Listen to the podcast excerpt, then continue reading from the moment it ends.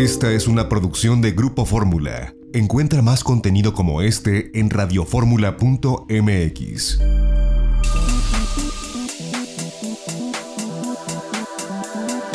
Grupo Fórmula presenta a Mari Carmen Cortés, Marco Antonio Mares y José Yuste. Las tres personalidades más destacadas de la economía, las finanzas y los negocios en Fórmula Financiera. Buenas noches. Estamos aquí transmitiendo en vivo desde la Ciudad de México. Es Fórmula Financiera. Soy Maricarmen Cortés y me da mucho gusto que nos acompañe el día de hoy. Y bueno, eh, dos buenas. Una que me vamos a platicar con Hanna Palacios, la presidenta de la COFESE. La Comisión Federal de Competencia Económica detectó que 11 empresas, 14 personas físicas hicieron chapuza en algo que no tienen abuela ni mamá ni nada que se parezca, que fue inflar los precios, ponerse de acuerdo para participar en siete licitaciones para lo que son estudios médicos, laboratorios y bancos de sangre para el ISTE para el IMSS. Estábamos hablando de siete licitaciones entre 2008 y 2015. La CAFE se lo investigó, lo detectó, lo está sancionando por 636 millones de pesos, que es más o menos la mitad del daño que está estimando la CAFE, que es en 1.200 millones de pesos. La otra buena es que el presidente López Obrador anuncia que ya el primero de septiembre va a enviar la iniciativa para la reforma de pensiones, que esa sí es una buena iniciativa. Es una iniciativa que incluso hoy lo que estaba haciendo en un estudio, eh, en, en, un artículo que escribió para The Washington Post, decía que este, lo más importante que nos, nos reitera, que vamos a vivir un año con el COVID, o sea, una pandemia, aquí es lo que está la vacuna y no está disponible para todos.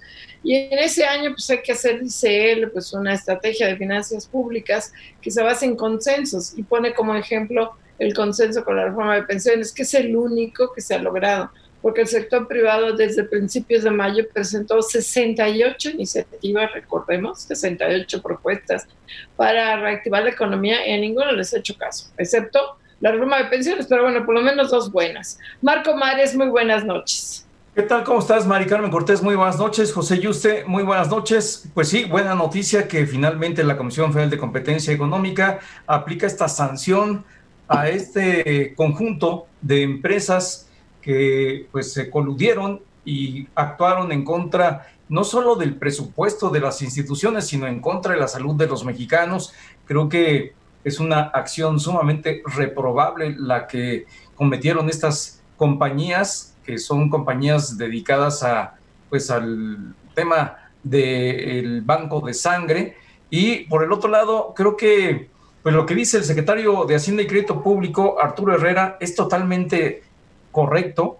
Eh, sí se necesita una estrategia para reactivar la economía, pero la gran pregunta es, ¿por qué no se hace? Debería de estarse ya desde hace tiempo llevando a cabo, ejecutando una estrategia que permita, eh, pues, eh, una, amortiguar la caída que todos estamos viendo, está siendo muy, muy profunda de la economía mexicana, el cierre de cientos de miles de empresas, la desaparición, extinción de miles de empleos, la pauperización salarial de miles de trabajadores y eh, pues la consecuencia del el impago probable en el que habrán de incurrir muchos ahorradores por este motivo. Yo creo que todo eso se pudo haber amortiguado, si no evitado, si no eliminado, por lo menos se hubiera paliado, se hubiera eh, eh, impactado de alguna forma que no fuera tan grave la caída no fuera tan profunda, la reactivación fuera más rápida. No se ha hecho, no se está haciendo, aunque por lo que dice el secretario de Hacienda, Arturo Herrera, sí tienen la intención, sí tienen la idea. La pregunta es, ¿para cuándo? Ojalá que se lleve adelante. Y por otra parte, hoy la Coparmex advierte que el gobierno mexicano no puede ni debe cambiar las reglas en materia energética, su riesgo de que sus dos principales socios comerciales, Estados Unidos y Canadá, pues le apliquen eh, eh, sendas demandas por el cambio de las reglas. Los inversionistas en el sector energético, las inversiones en el sector energético están protegidas por el acuerdo comercial, el nuevo TEMEC, por lo que si el gobierno intenta cambiar las reglas a las empresas de esos países, las compañías o incluso sus gobiernos pueden demandar a las autoridades mexicanas. Sin duda, un tema en el cual México debería de estar eh, pues muy atento y actuar con cuidado porque el nuevo tratado comercial sí prevé este tipo de temas. José Yuste, muy buenas noches. Hola, buenas noches, Marco Mares, Mari Carmen Cortés, ¿qué tal? Buenas noches. Y bueno, hoy desaparece la Subsecretaría de Comunicaciones, ya lo anuncia el nuevo subsecretario, eh, Jorge Arangois, y llama la atención porque pues, era una subsecretaría clave en la, en la Secretaría, a pesar de que el IFETEL, Instituto Federal de Telecomunicaciones, lleva buena parte, es el regulador autónomo, pero las políticas digitales, la política aeroespacial, la de, cuestiones de, de satélite, satelital, la política del Servicio Postal Mexicano y en lo que se, pudo traducir, toda esta la llevaba la subsecretaría. Incluso Salma Jalife, la subsecretaria, hasta me imagino el día de hoy, la subsecretaria, eh, bueno, hace poco hizo un certificado interesante para crear inversiones. Vaya, de lo poco que funcionaba en una secretaría que hoy en día es totalmente inoperante y es la que quitan, es precisamente la que quitan. O no la entendieron, o no le comprendieron, o fue la austeridad, pero sinceramente de por sí la Secretaría de Comunicaciones y Transportes hoy en día está más que, desbaratada, más que deshecha y le quitan una subsecretaría que a mi gusto pues creo que sí podría funcionar. Así que la maldita austeridad republicana, porque hay que acordarnos que hay un decreto que obliga a las dependencias a desaparecer subsecretarías. No importa qué tan eficiente seas. Entonces yo creo que el nuevo secretario de Comunicaciones y Transportes dijo, a ver, del mal el menos, pues como no da a entender mucho por al sector de, tecnología, dijo, pues esta, que la absorban otra dependencia. Mal porque yo coincido, Salma Jalife estaba haciendo una muy buena labor, todo el mundo coincidía en que era de las mejores funcionarias de la SST, y Babalú la mandaron a checar su mail. Sí, francamente, eso es lo que está ocurriendo.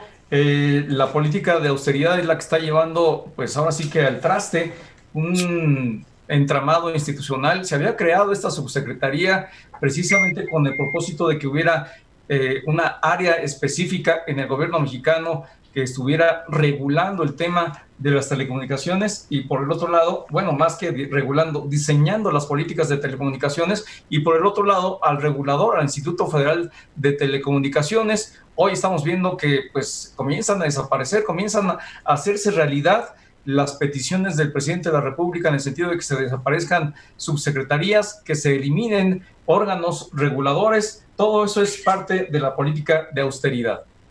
Y bueno, y otra mala de esas, esas son, o sea, las buenas ya dijimos, ¿no? Era lo de la COFESE y bueno, que se envíe ya la reforma de pensiones al Congreso, es una buena iniciativa, la van a pasar porque la aprobó López Obrador. La mala es los datos del sector turismo.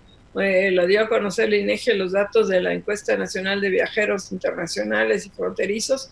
Hay una caída de 90% de la captación de divisas al cierre de junio frente a junio del año pasado y de eh, 75% en la internación de turistas. Y bueno, en este contexto tan grave de caída del sector turístico, que fue uno de los primeros que recordemos se reactivó en junio. Este, estuvo cerrado, estuvo, pues nadie viajaba, menos los extranjeros. Se reactiva en junio, pero está pasando lo mismo que con los restaurantes. La gente no está yendo o está yendo a cuentagotas, los turistas extranjeros menos. Y luego ahorita que nos ponen eh, Estados Unidos, el Departamento de Estado, nos puso en el top de categorías de riesgo para venir a, para viajar por el COVID, que pues, tiene toda la razón. La otra mala es que tenemos ya 53.003 muertos y 485.000 contagiados, pero dice López Obrador que vamos dominando la pandemia. No sé qué significa vamos, no, no solo eso, Mari Carmen también pidió o criticó a los medios de comunicación que están publicando sus primeras planas en la contabilidad de las personas contagiadas, de las personas que fallecen por el COVID. Dice que pues esto es parte de una campaña. Pues no, yo diría que es parte de la realidad. Todos los días está ocurriendo, todos los días está pasando, como si no quisiera que se diera a conocer lo que pues está ocurriendo como si se quisiera ocultar la realidad cuando obviamente es parte de lo que necesita la población como información. Pero además ellos mismos lo dan a conocer diario, diario hacen una conferencia la de Hugo López Gatel, para dar a conocer esos datos y ahora se enojan de que los reproducimos.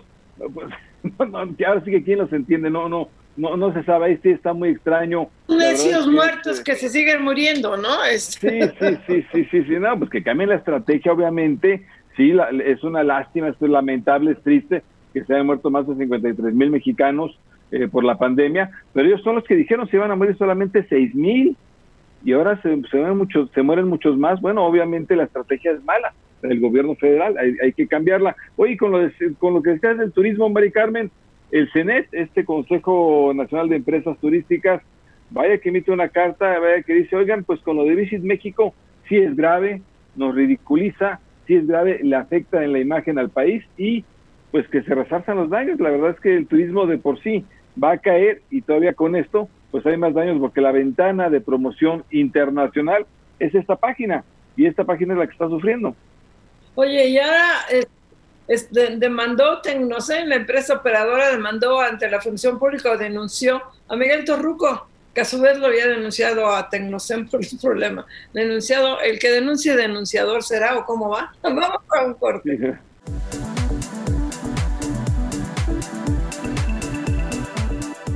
La financiera. Y tenemos en la línea a Omar Estefan Fuentes, él es el director general de Previsión Social de la Secretaría del Trabajo. ¿Cómo estás, Omar? Muy buenas noches. Muy buenas noches, muchas gracias. Muy bien, un saludo a toda la auditorio.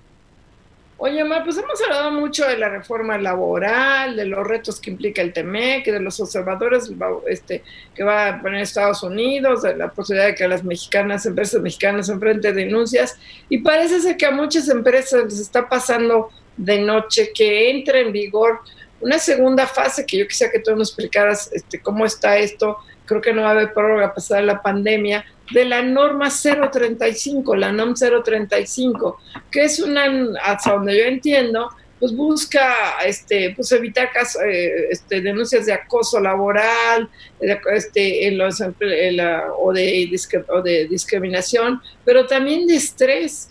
Y ahorita que está muchísima gente trabajando en home office, hay algunos que les encanta el home office y hay otros que lo padecen, que se estresan estar viéndose en la, pantalla de que no de que tienen que estar arregladas o no arregladas y que el niño que no tiene instalación en su casa, ¿qué va a pasar ahí con esta NOM 035? ¿No va a haber por parte de ustedes así como una liviane para que no entre en vigor la segunda fase? ¿Y qué implica esta segunda fase? Pues bueno, en primer lugar comentar de qué trata la norma 35, de la cual se ha hablado muchísimo, como bien comentadas, la norma 35 es una de las 44 normas oficiales en materia de seguridad y salud en el trabajo que ha emitido la Secretaría del Trabajo y Previsión Social. Tenemos normas que van desde equipo de protección, por ejemplo, las características que deben tener el calzado o un casco, tenemos normas de seguridad, por ejemplo, trabajos en altura, y tenemos normas de salud también. Una de las normas de salud es justamente la norma 35, factores de riesgo psicosocial en el trabajo. La norma 35 lo que hizo fue normalizar o, digamos o dejar muy claro cuáles eran las obligaciones que iban a tener tanto las personas empleadoras como las personas trabajadoras de conformidad con el Reglamento Federal de Seguridad y Salud en el Trabajo. Esto es, no estableció obligaciones que no estuvieran antes contempladas en este en este reglamento. Como bien comentas, el próximo 23 de octubre entra en vigor la segunda parte de la norma y esta aplicación que ha sido, digamos, eh, parcial en un periodo de casi tres años desde que se publicó la norma en el diario oficial de la Federación, pasando por la entrada en vigor de la primera etapa y la entrada en vigor de esta segunda etapa, ha estado acompañada de un esfuerzo muy fuerte de la Secretaría del Trabajo y Previsión Social para sensibilizar a los empleadores, para explicarles de qué va y para que tengan un conocimiento adecuado de que esta norma no es más que una norma adicional a las que tenemos en materia de seguridad y salud en el trabajo. Saluda Marco Antonio Mares, me da gusto saludarte, Omar. Buenas noches. Buenas noches. Omar, eh, ¿cuáles son los principales eh, puntos que tú destacarías para los empresarios, para las empresas que nos están escuchando y que debieran tomar en consideración para eh, pues llevar adelante estos cambios que se prevén en la NOM 035? Pues en primer lugar, yo, yo a mí me gustaría resaltar que está alineada la norma con las obligaciones del Reglamento Federal de Seguridad y Salud en el Trabajo. Esto es, no crea obligaciones nuevas, más bien especifica cómo se deben de cumplir. También que tiene obligaciones diferenciadas para los centros de trabajo de acuerdo con el número de trabajadores que tenga, recordemos, en tres umbrales, de 1 a 15, de 16 a 50 y de 50 para arriba. Eh, por otra parte, que la participación de especialistas solo es requerida para los casos graves, esto es cuando los trabajadores estuvieron expuestos a algún acontecimiento traumático severo, eh, que los centros de trabajo de hasta 15 trabajadores están exentos de aplicar evaluaciones, eh, que la norma tiene un énfasis sobre todo en la prevención y que por supuesto en el marco de esta de esta entrada gradual la vigencia de las obligaciones de la, de la de las obligaciones patronales permiten que los centros de trabajo se vayan preparando para que el cumplimiento sea adecuado. Quiero resaltar también que en el caso de la norma 35 han surgido muchísimos temas por ahí que, yo entiendo han creado mucha confusión entre el sector empleador. Entonces, me gustaría resaltar aquí que, por ejemplo, no es necesario y no hay ninguna obligación de contratar consultores externos para su implementación en el centros, en los centros de trabajo. La Secretaría del Trabajo y Previsión Social no ha aprobado a ningún centro eh, de evaluación que pueda participar en la evaluación de la conformidad, por una parte, pero tampoco consultores privados que puedan eh, implementar la norma. Eh, como no hay una obligación de contratar una unidad de verificación, pues esta se vuelve opcional, pero resaltar que todavía no hay, no hay unidades de verificación eh, aprobadas por la Secretaría. No es tampoco obligatoria la contratación de un psicólogo y el, dentro del alcance de la norma, y esto es muy importante, no está contemplado el análisis psicológico o del estrés de los trabajadores sino más bien de los factores de riesgo psicosocial que existen al interior del centro de trabajo. ¿no? ¿Cuáles son estos factores que se analizan y se evalúan? Pues las condiciones del ambiente de trabajo, las cargas de trabajo, el control sobre el trabajo, cuando las jornadas exceden lo establecido en la ley, cuando hay una interferencia entre, entre la relación eh, trabajo-familia, por ahí, también cuando puede haber violencia laboral, pero vemos que todo esto está acotado a eh, los factores ocupacionales, esto es que están directamente relacionados o vinculados con la relación laboral. Por eso dentro de la norma no está contemplado si un trabajador tiene un problema familiar y llega expresado, por ejemplo, al centro de trabajo.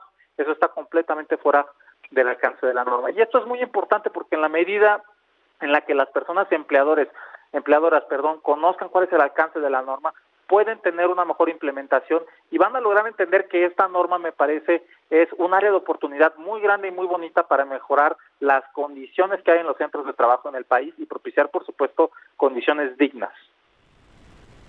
Sí, desde luego, Marte. Saludos, José Yuste. ¿Cómo estás? Buenas noches. ¿Qué tal? Buenas noches, José. Eh, oye, Omar, en esta norma 035, ya nos decías tú, no se ve el estrés, eh, se ven también cuestiones de, afectación de, enfermedades mentales o no lo ve en esta NOM? Porque me acuerdo que una, una de las nuevas tendencias es precisamente ver estos temas de enfermedades mentales.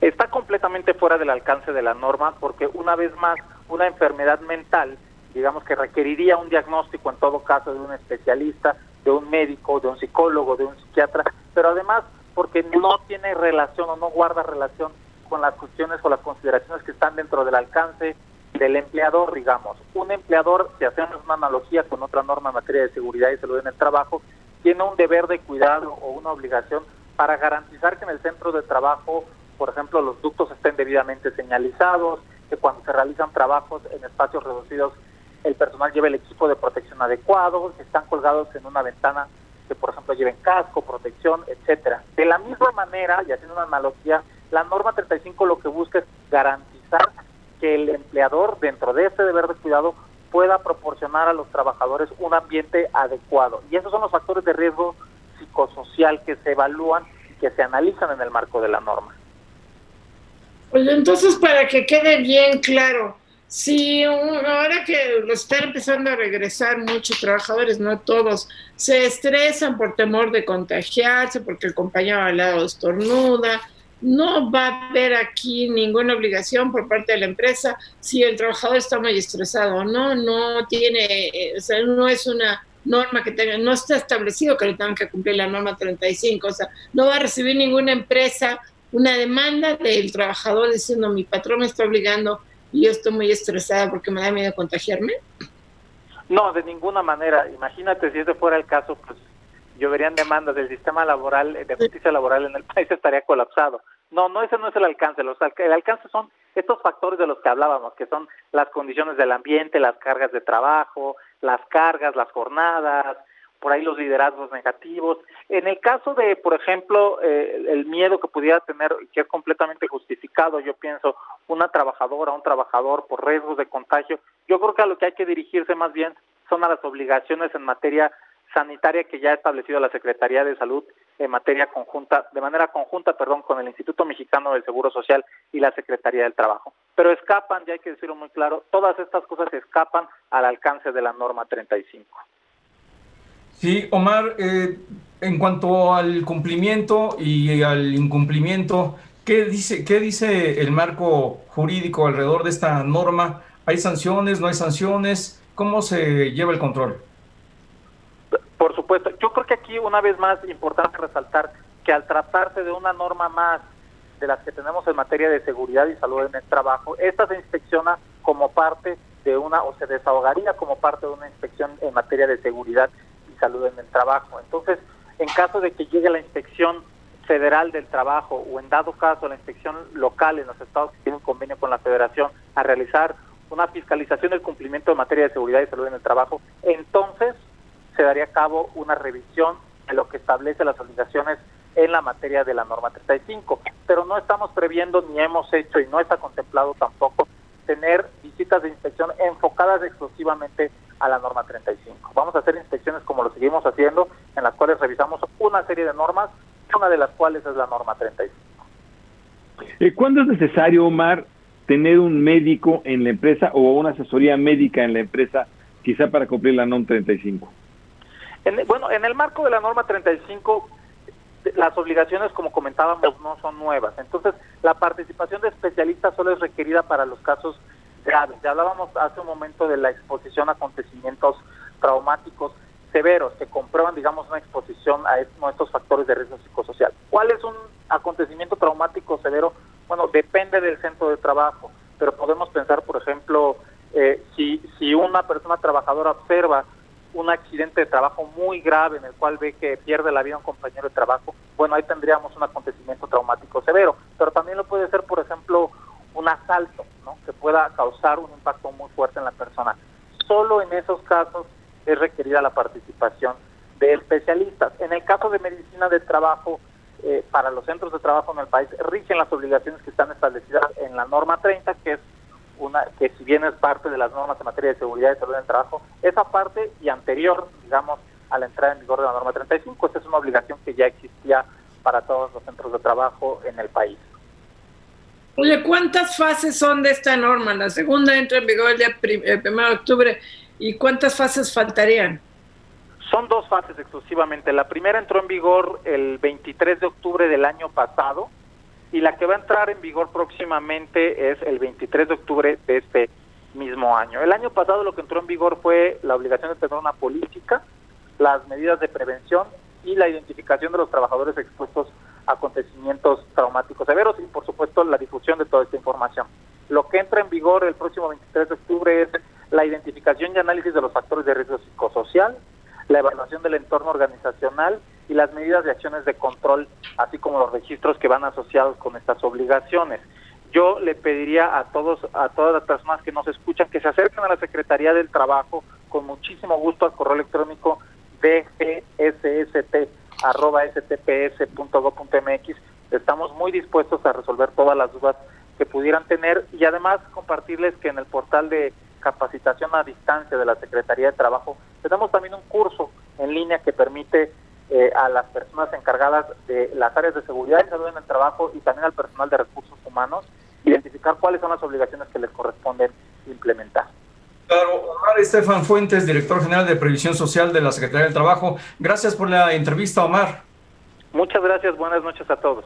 Adiós, Omar, gracias. Vamos a un corte, regresamos.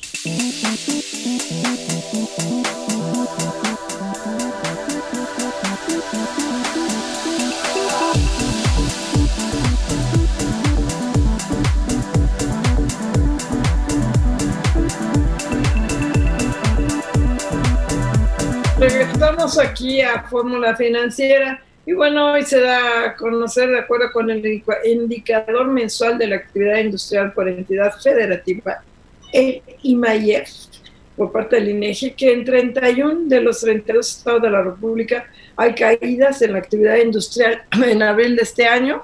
Este, la caída donde más, la mayor baja es en Puebla, 57.3%. Estamos aquí hablando de la actividad industrial pero pues es que sí, así, así estuvo el trancazo. Pero además es la séptima caída este, consecutiva y es la peor desde 2003. Y luego está también Baja California, Aguascalientes, Coahuila, Querétaro, San Luis Potosí, la Ciudad de México. Y la única, ¿cuál creen que fue? La que registra un, un crecimiento positivo. Tabasco. Tabasco es un Edén por dos bocas. es la única que registra un incremento de 17.7%. Es el impacto que ah. tiene dos bocas, que sí tiene, pues es lo más eh, parado, ¿no? Y, este, y el gobierno, la industria de la construcción y la minería, no, ya está Jana, perdón. Ya, es que no había bien. Pero bueno, ya tenemos a Hanna Palacios, la presidenta de la COFESE, en la línea. Hanna, ¿cómo estás? Muy buenas noches. Hola, ¿qué tal, Mari Carmen? Muy buenas noches. Oye, decimos que una de las buenas noticias del día de hoy la dieron ustedes en la COFESE. Bueno, mala porque cómo es posible que siete, once empresas se coludan para ponerse de acuerdo y afectar en temas tan delicados como es la salud, laboratorios médicos, estudios médicos y bancos de sangre, 14 personas físicas, 11 empresas. Ahora sí que decíamos al principio del programa, no tienen abuela ni mamá ni nada que se parezca, pero cuéntanos, Hanna, ¿cómo nos detectaron?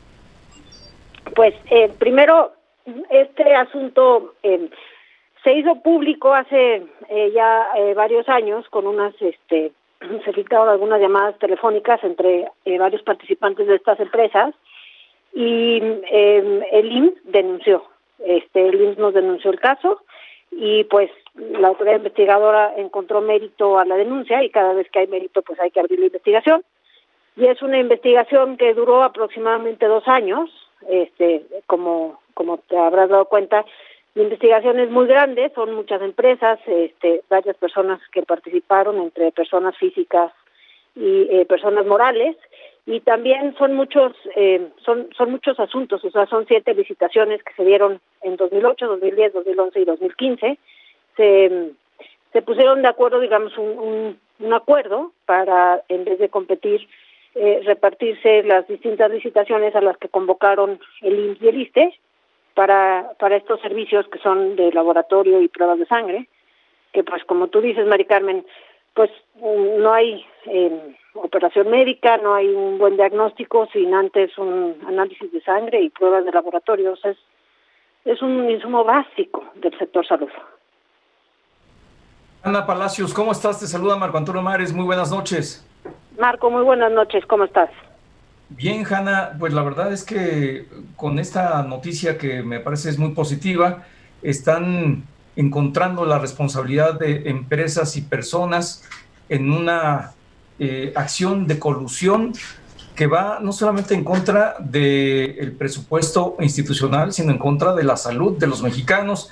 Eh, lograron sobreprecios y cuál es el monto del daño económico que habrían causado estas empresas eh, y bueno, tengo entendido que el monto de la sanción pues corresponde a lo que dicta la ley, no puede ser más. Sí, efectivamente, encontramos sobreprecios de distintas magnitudes dependiendo del concurso, algunos del 6%, pero hay cálculos nuestros de sobreprecios de hasta el 58%, o sea, casi el 60% de lo que pudo haber sido el servicio si no hubiera habido colusión y en vez hubiera habido eh, competencia.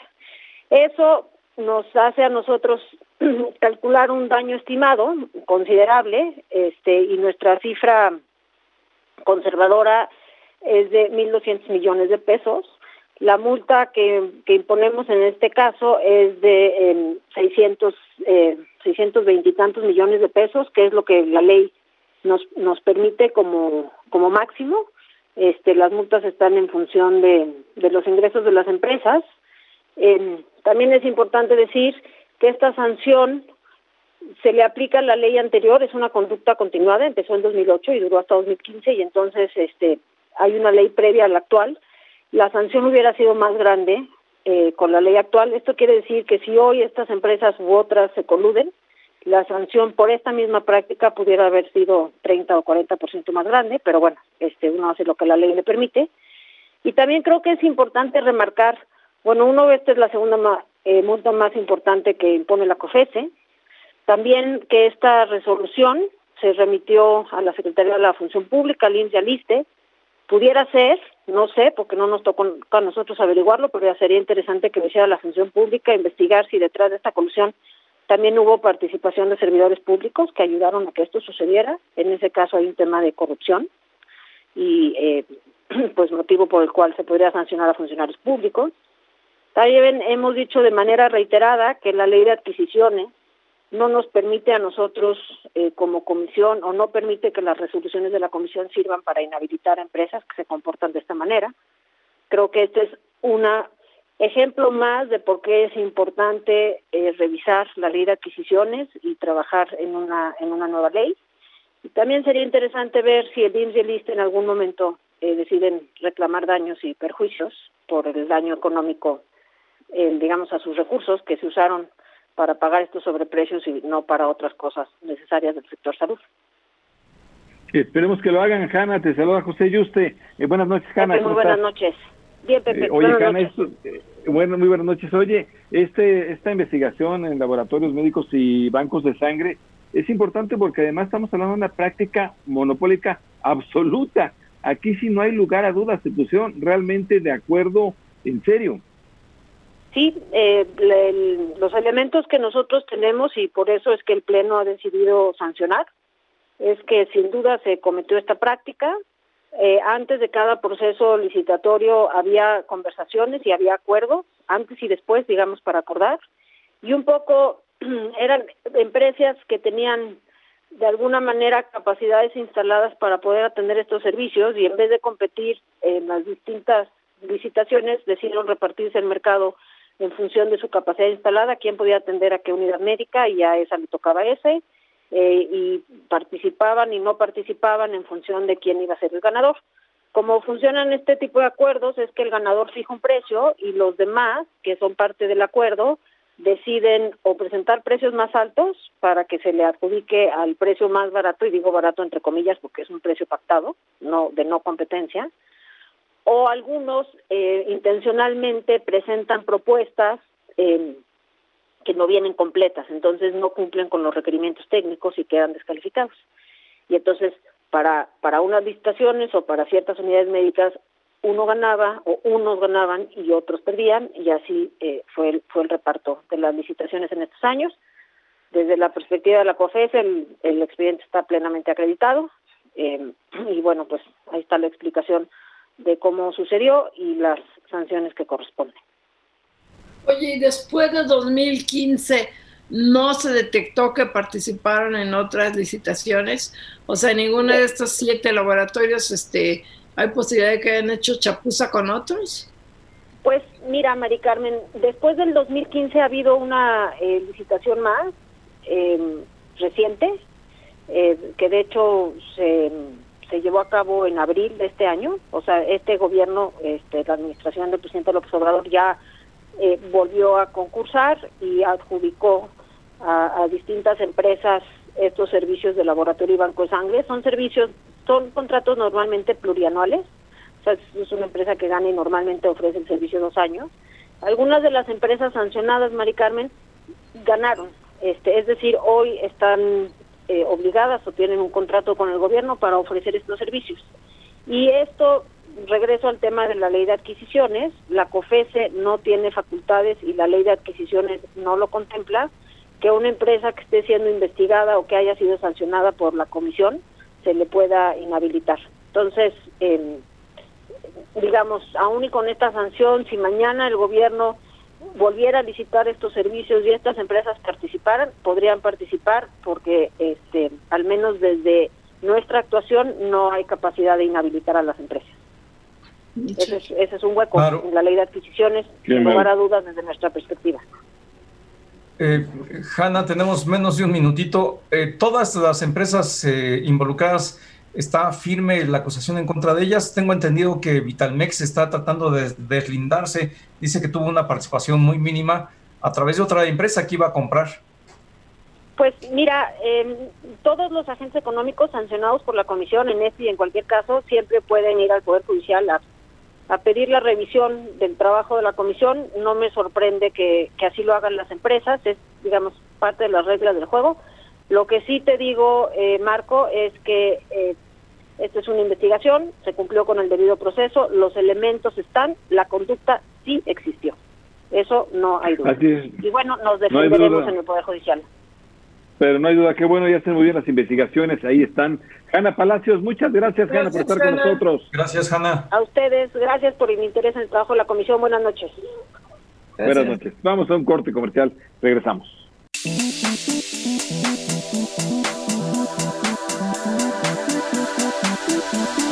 Regresamos aquí a Fórmula Financiera y tenemos en la línea Raúl Martínez, él es el director de Fibra Educa. ¿Cómo estás, Raúl? Muy buenas noches. Hola, Mari Carmen, un gusto platicar con ustedes como siempre. Gracias. Oye, pues cuéntanos cómo van en este, eh, ya reportaron sus resultados al cierre del segundo semestre, del segundo trimestre que ha sido muy malo para muchas empresas. ¿A ustedes cómo les fue? Mira, nos ha ido muy bien y, extraordinariamente bien si consideramos el contexto que, como bien señalas, ha sido particularmente complejo para el sector de fibras en muchos casos porque han enfrentado problemas tanto de ocupación como de la incapacidad de pago de algunos de sus inquilinos.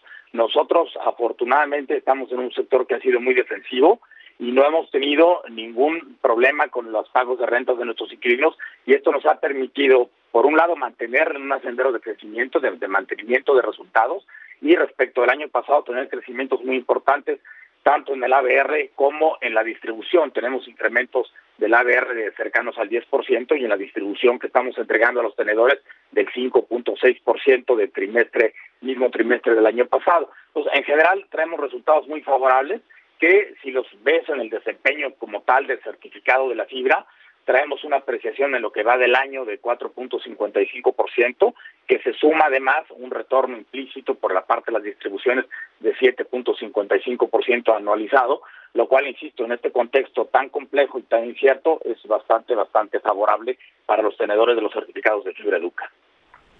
Claro, Raúl Martínez, ¿cómo estás? Te saluda Marco Antonio Mares, muy buenas noches. Hola Marco, un gusto saludarte como siempre. Igualmente, Raúl, ¿cuál ha sido la fórmula? Porque evidentemente uno de los sectores que más impacto está teniendo eh, por eh, este aislamiento social es el educativo, ante la imposibilidad de tener eh, las clases de manera presencial. ¿Cuál ha sido la fórmula para llevar adelante pues esta para, para, continuar en medio de esta contingencia sanitaria y con buenos resultados? Mira, por un lado nuestros inquilinos son operadores educativos de alta calidad, muy centrados en el sector de, de, costo bajo de la educación superior y este es un sector muy defensivo. Los jóvenes saben que tienen que sostener sus estudios en el tiempo. Segundo, nuestros inquilinos también han desarrollado plataformas muy importantes para mantener el, el modelo de, de operación educativa, creando incluso modelos híbridos. Por un lado, la educación tradicional online pero al mismo tiempo creando sistemas de aulas virtuales que permiten que el profesor esté en la escuela dando clase, pero eso hace que tenga la plataforma, la infraestructura de la escuela y permita llegar de esa manera más eficiente a los alumnos que están en sus hogares. Y del otro lado también hay que recordar que son escuelas que han sido muy eficientes, con muy bajo costo operativo, y eso les permite tener márgenes que les han permitido enfrentar este entorno muy volátil e incierto, y en ese sentido, desde que se creó la fibra, tuvimos esta visión de tener una concepción de que el grupo tuviera la el grupo inquilino, el conjunto de escuelas, tuvieran una, una capacidad para enfrentar coyunturas. Nunca pensamos que de este tamaño, pero hoy se está probando que esa planeación que se hizo desde el prospecto, desde la colocación de la fibra, está dando buenos resultados porque le da mucha certeza a los flujos futuros y presentes que está teniendo la fibra en cuanto a rentas. Desde luego, Raúl, te saluda José Yuste, ¿cómo estás? Hola, Pepe, un placer saludarte. Igualmente, qué gusto, Raúl. Oye, cuéntanos un poco el tema de, bueno, las agarró la pandemia, ya nos decías, bueno, la renta, los, los arrendamientos son a largo plazo, sin embargo, bueno, pues ha afectado a todo el mundo, me llama la atención. Llegaron incluso al doble dígito ustedes. cuéntanos un poco ¿Cómo le hicieron? Porque sí, sí, ya, ya nos narrabas, pero me llama la atención esta, estas circunstancias. Fueron muy buenos resultados. Mira, hay que recordar que la fibra tiene varias particularidades. Uno, sí estamos en un sector muy defensivo, que incluso en el pasado, en la crisis de 2008-2009, demostró ser un, un, sector muy defensivo entre momentos de contracción económica, no tan graves como el que vivimos, pero lo mostró. En segundo lugar, hay que recordar también que Fibra Educa tiene de las pocas eh, fibras que tiene un management que está completamente internalizado, que no tiene comisiones, no tiene fees, y esto permite que todo el valor de la operación de rentas se traslade al tenedor. Entonces, no hay, no hay una merma de valor intermedio hacia, hacia el tenedor y esto permite esta generación de valor. También decíamos, es un comportamiento muy estable porque tú, los contratos son de largo plazo, las rentas de los inmuebles es al 100%, no tienes desocupación como en estos momentos se está presentando en algunos sectores y eso también le da muchísima estabilidad. Y el hecho yo creo que tengamos un gobierno corporativo sólido, independiente, que está permanentemente vigilando nuestra gestión, que estamos cuidando la operación, los gastos, nos ha permitido ser particularmente eficientes en este entorno complejo y al mismo tiempo incluso estamos desarrollando iniciativas de el, área de, como sabes, muy muy importante ahora de, de, ambiente social y de gobierno corporativo, donde en los próximos meses estaremos lanzando un impulso muy fuerte para que en conjunto la fibra con sus operadores educativos inquilinos lancemos un programa de becas para ayudar a los muchísimos cientos de jóvenes que van a estar en problemas para estar enfrentando sus eh, necesidades de colegiatura y de crecimiento para tener una educación de calidad en el futuro. Oye, pues te queremos agradecer mucho, Raúl Martínez, director general de Fibra Educa. Qué bueno que tiene sus buenos resultados. Ya lo haremos el próximo trimestre. Tenemos el compromiso. Por, supuesto, y esperamos el próximo semestre volverlos a aburrir con resultados muy buenos de desempeño para los tenedores de la fibra. esperemos, esperemos. Gracias, Raúl. Gracias. Un abrazo para los tres. Estén bien todos. Igualmente, bueno, y rápidamente antes de irnos a un corte, oiga, conocer un análisis de Banco Base de nuestra amiga este Gaby Siller, que México tiene la novena tasa de interés más alta del mundo, que es más alta, que es la novena tasa de referencia más alta del mundo en términos reales, por encima de Sudáfrica, Israel, Rusia y por debajo de países como Egipto, Malasia y China. Tiene la tasa de interés en 5%, que descontando la inflación del 3.62%, se ubica en 1.38% real, que es la que lo ubica en la novena posición eh, más alta. Pero yo creo que esto se va a acabar el próximo jueves, que va a haber un ajuste en las tasas de medio punto, será de cuatro y medio, no sé qué, bueno, no estamos seguros hoy. Yo creo que va a ser de medio punto, no sé ustedes cómo lo vean. Yo coincido contigo, Mari Carmen, y creo que la mayoría de los analistas hasta ahora están teniendo esa impresión de que el Banco de México va a continuar con esta tendencia a la baja en su tasa de interés de referencia y a pesar del nivel que tiene, que es uno de los más elevados, como lo acabas de mencionar, hay que recordar que en los últimos meses el Banco de México incluso lo ha señalado, se han registrado salidas importantes de capitales, de inversiones en la cartera de portafolio. Así es de que con todo y todo, pues sí estamos viendo que la falta de confianza, el golpe a, las inversiones privadas nacionales e internacionales, pues sí están generando eh, cierto temor entre los inversionistas. Sí, desde luego, ese, ese es el tema. Eh, cuánto va a bajar la tasa del Banco de México. Seguramente esta vez sí un medio punto porcentual. Hay quien dice que va a bajar del 5 al 4.5% este jueves y todavía le daría espacio al Banco de México bajarla al 4%. Más, ya no, ya estamos llegando al piso donde la va a bajar el Banco de México precisamente por esto, por esta razón. La, la, la tasa de interés real no es no va más allá del 1.5%. Lo podría bajar el Banco de México hasta dónde? seguramente medio punto porcentual y quizá otro medio punto porcentual en este año, pero más te va a ver muy complicado. Pues sí, va a estar muy complicado. Y bueno, ya los mercados también tuvieron de bajos, porque Donald Trump firmó cuatro órdenes ejecutivas el viernes pasado para tratar de poner la segunda ronda de apoyos este, para las empresas. Nosotros no tenemos en la primera, ellos ya van en la segunda se está hablando de otro billón de dólares que estaría inyectando a la economía, pero no se han puesto de acuerdo los republicanos con, eh, los demócratas, pues ya está todo muy contaminado por la, reelección de Trump, la campaña política de noviembre, está vuelta de la esquina, ya es en noviembre. O sea, como que parece que es mucho y aunque Trump quiere frenarlo, pues no lo va a lograr. Entonces está poniendo por un lado de buenas a los mercados, pensando que sí, ya firmó Trump estas iniciativas pudiera ya llegarse más fácilmente a esta segunda ola de, de apoyos, pero aún no es un hecho. Entonces estamos con los altibajos en el tipo de cambio, ¿no? Sí, es exactamente lo que está eh, golpeando al tipo de cambio. Lo que también estamos viendo es que, pues, esta eh, posibilidad de que se lleve adelante la nueva inyección, pues, reanimaría a los mercados. Eh, y hay que recordar que también este tipo de inyecciones pues han beneficiado a los mexicanos con las remesas que están llegando a nuestro país, las benditas remesas, como ha dicho el presidente eh, Andrés Manuel López Obrador, pues son parte de este impacto que están teniendo en la recepción de los cheques de las familias mexicanas que viven en Estados Unidos y que envían sus remesas a nuestro país, a las familias que tienen aquí. Pues sí, es el tema de las remesas y es el tema propiamente de la economía de Estados Unidos si le va bien, nos va a ir bien. La verdad es que ahora sí es la, la tabla de salvación que tenemos para que empiece a jalar la economía mexicana. Incluso viendo ya la producción automotriz, se ve claramente que la producción automotriz empieza a ser jalada también por la exportación. La exportación que hacemos hacia Estados Unidos.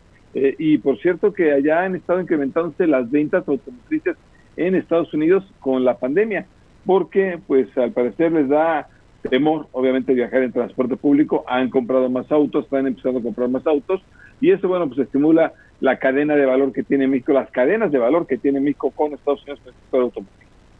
Tú decías al principio del programa, Pepe, de este, pues esta carta del Consejo Nacional Empresarial Turístico, Turístico el CENET, pues que está pidiendo que se proceda legalmente por los problemas de la página de Visit México. ¿Qué está pasando? Se es un reír, no puede ser que la Secretaría de Turismo no a hablar con Miguel Torruco. Yo creo que esconderse no es la mejor opción, me parece mal de Miguel, este, pero lavarse las manos tampoco, ¿no? Pues la primera vez, el 27 de julio, dijo cuando apareció el letrero que decía este suspensión por falta de pago, dijo que era un hackeo. Una vez también es un hackeo y culpa Tecnocen y Tecnocen no lo denuncia ante la Secretaría de la Función Pública, o sea, no puede ser, la verdad es, que ese, es el problema, Mari Carmen. Tú, tú le dices muy bien, Mari Carmen. El problema entre Braintivity, que es la, la empresa que supuestamente es la encargada de México, y el proveedor tecnológico, que es Tecnocen, nos deben importar dos cacahuates a nosotros. El tema es que realmente la página principal de promoción no se está viendo. Y ahí, mira, ahí conocemos, Miguel Torruco es un especialista en el sector, conoce perfectamente, pero pues esta vez confío demasiado en Braintivity. ¿no? Ha confiado tanto que en efecto está, está denunciando a Tecnocen. Eh, esperemos que le salga porque Tecnocen salió, ahora sí que salió, salió bastante respondón en este caso. además de que no es eh, eh, bueno que estén tratando de patear la pelota hacia otra, a otra portería, lo cierto es que esto no se había visto. Eh, durante el tiempo que ha estado vigente esta página, había se había colocado de una manera impresionante como una referencia Hoy estamos viendo que esto pues, fue al traste. Vamos a un corte, regresamos aquí a Fórmula Financiera.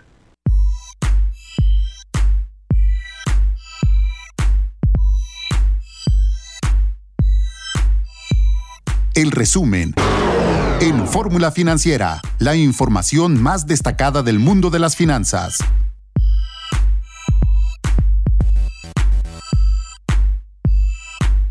¿Qué tal amigos? Muy buenas noches. Le damos la bienvenida a la victoria de Telefórmula que se incorpora a partir de este momento con nosotros. Creo que ya me estaba volando la cabeza en Zoom y que nos dé a través de Xfinity Latino en Estados Unidos, a través de Xfinity Latino, Latino, Vivo y Dish Latino, y aquí en México a través del canal 157 de Sky, 121 de Easy, 153 de Mega Cable, 354 de Dish, 161 de Total Play y bueno, es la segunda hora de fórmula financiera. Y bueno, déjame decirle que en esta primera hora, eh, en la primera hora tocamos temas, pues como tiene que ver la caída del sector turismo, este impactante, 90% se cayeron la, la captación de, de la captación de divisas, se cayó 74, casi 75% el número de turistas que ingresaron, de acuerdo con las expuestas que hace el INEGI. Y bueno, el Consejo Nacional Empresarial este, Turístico, el CENET, pide que se aclare, que se investigue qué es lo que realmente está pasando con el portal Visit México,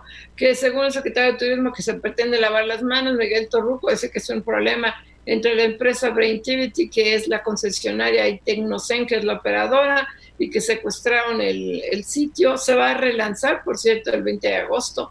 O sea, dice eh, que próximamente va a haber un nuevo sitio. Hasta el 20 de agosto cae la prisa con estas cifras tan drásticas de caer en el turismo, cuál es la cifra, y la empresa Tecnocel pues, presenta una denuncia en contra de Torruco ante la Secretaría de la Función Pública, lo acusa de, de estar, entre otras cosas, a través de Brentivitte a riesgo de perder el dominio de Visit México porque dice que no ha pagado los derechos, presenta una serie de acusaciones.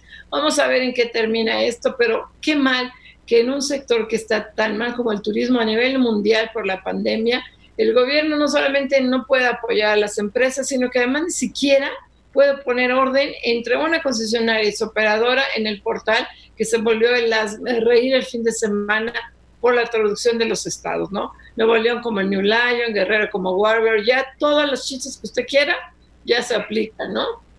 Marco Mares, muy buenas noches. ¿Qué tal? ¿Cómo estás, Mari Carmen Cortés? Muy buenas noches. Pues sí, lamentable que estamos registrando esta caída eh, pues en las cifras del sector turístico, uno de los sectores que venía teniendo un impulso muy importante en el sexenio anterior, en la administración pasada vimos cómo se llegó a colocar México en el top 10 de los países más visitados, llegó incluso a estar en el sexto lugar.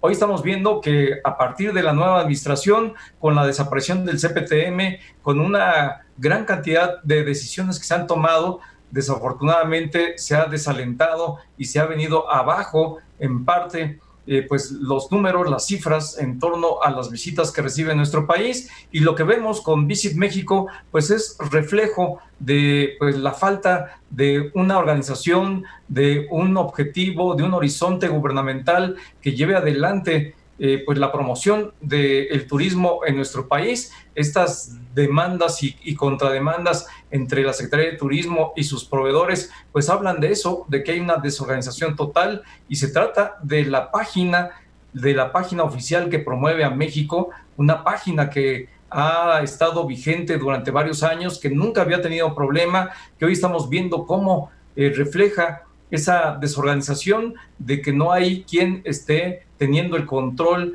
de la promoción de nuestro país, desafortunadamente. José Yuste, muy buenas noches. Buenas noches, Marco Mares, Maricarmen Cortés.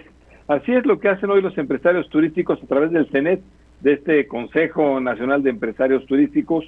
Bueno, lo que hacen es eh, decirle a, a la Secretaría de Turismo, oye, ¿quién va a resarcir los daños de esto? Esto sí tiene un impacto, un impacto donde de por sí el sector turístico es de los más golpeados con la pandemia. Se cerró, hay miedo de viajar y frente a este temor, bueno, pues se abre el sector. Hoy en día representa el casi el 9% del PIB de la economía mexicana, puede caer hasta el 4%, es lo que dice el CENET, y que en base a esto, pues dependíamos de la promoción. Y lo otro, en la promoción, se desapareció el Consejo de Promoción Turística, el CPTM, el famoso CPTM, se desapareció y ahora nos damos cuenta que de verdad pues sí funcionaba. Obviamente con ajustes quizá gastaba de más, sí, posiblemente gastaba de más, pero las campañas eran muy homogéneas, eran buenas tanto dentro, bueno, visita a México, ¿te acuerdas? Visita a México adentro, afuera había otras campañas, eran buenas, eh, y esto, bueno, pues sí funcionaba, el CPTN sí funcionaba, muy caro, sí, habría que recortarle, pero funcionaba. Ahora veamos este desastre que ha sido Visit México. No es tan sencilla la promoción, se cree que es solamente soltar dinero y no, ya estamos viendo que no es así. Pero nada como la traducción del fin de semana, ¿eh? o sea, esa burla.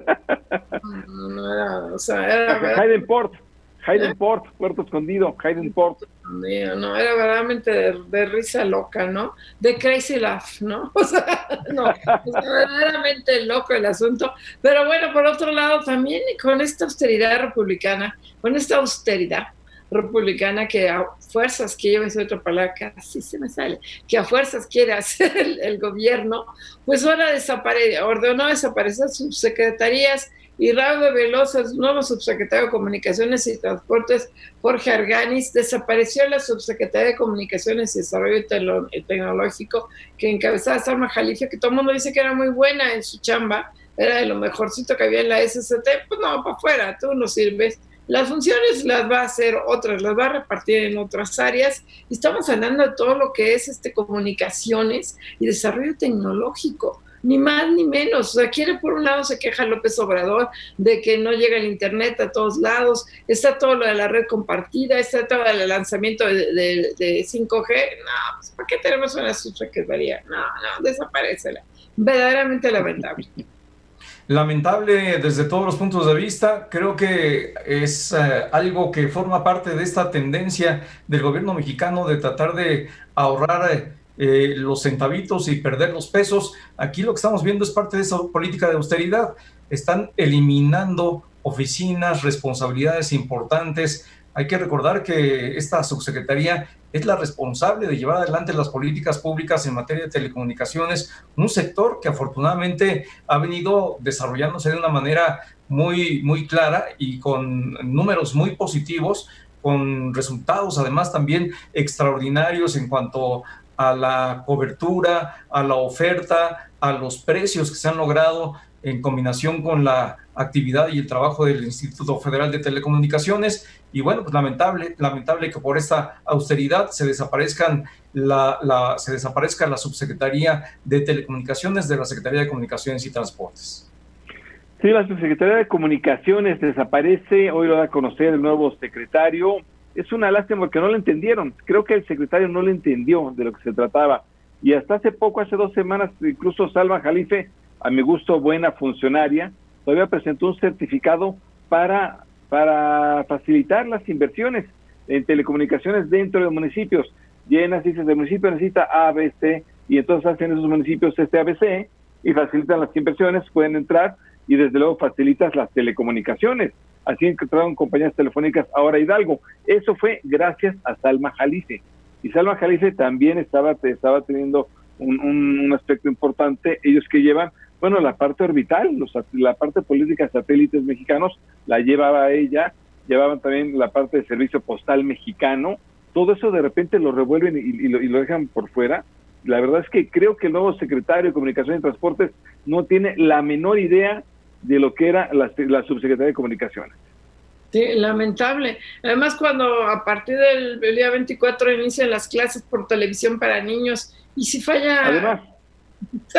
es lamentable. Pero bueno, por otro lado, lo que sí es la buena del día de hoy, ya platicamos con Hanna Palacios, la presidenta de la Comisión Federal de Competencia Económica, se multa por 626 millones a 11 laboratorios, 11 empresas y 14 personas físicas que se coludieron para participar en siete licitaciones entre 2008 y 2015 para inflar los precios de estudios médicos, de laboratorios médicos y de bancos de sangre. Ahora sí que cómo se lucra con eso es lamentable y como se, es una investigación que inició bajo la anterior ley, la sanción máxima que se puede imponer cuesta de 626 millones, si no hubiera sido mucho más alta.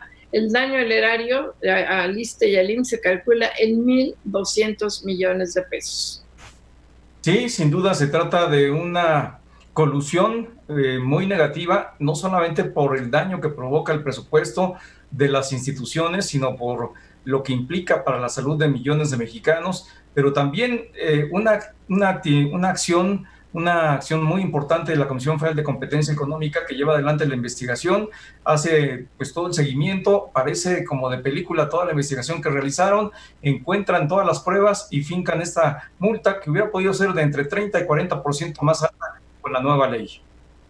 Así es, pues vamos a un corte y regresamos aquí a Fórmula Financiera.